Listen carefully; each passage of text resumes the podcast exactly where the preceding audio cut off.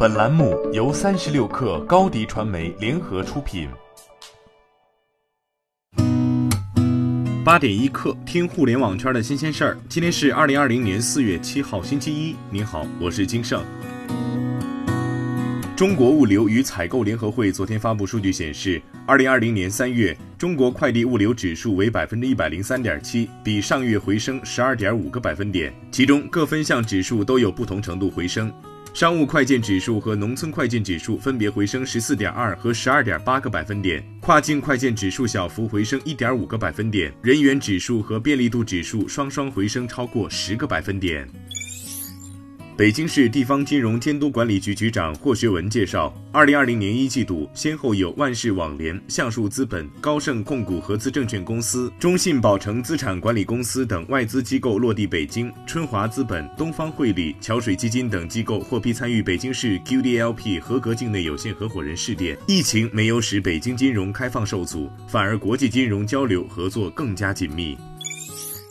胡润研究院昨天发布《疫情两个月后全球企业家财富变化特别报告》，研究了胡润全球富豪榜上的企业家在截至二零二零年三月三十一号的两个月内的财富变化。全球百强企业家近两月财富损失二点六万亿人民币，也就是减少了百分之十三，蒸发了过去两年半所创造的财富。前十名损失一点四万亿人民币。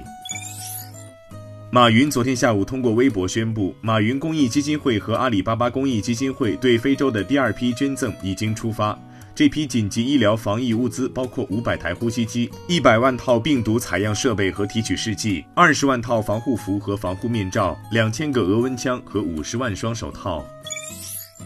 昨天下午，雷军发布微博称，今天是小米十周岁的生日。为了纪念这个特殊的日子，我和小伙伴一起重走了小米的创业路，从中关村宝福寺桥的银谷大厦起步，到望京的卷石天地，再到清河的五彩城，最后到我们自己建的小米科技园。回想十年历程，感慨万千。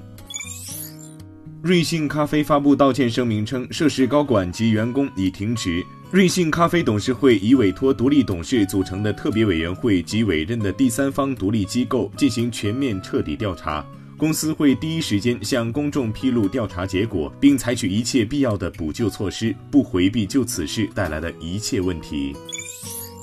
波音公司昨天宣布，由于新冠病毒疫情，将无限期延长西雅图地区飞机工厂的停产时间，直到另行通知。波音公司上月宣布，让西雅图地区飞机工厂暂停生产两周。此前，这座工厂一名员工因感染新冠病毒死亡。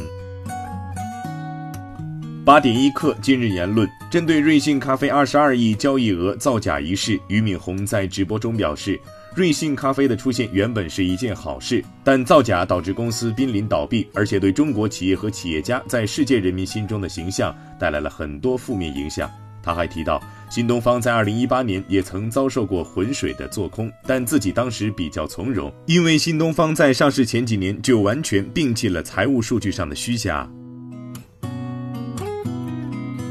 好，今天咱们就先聊到这儿。编辑崔彦东，我是金盛，八点一刻。咱们明天见。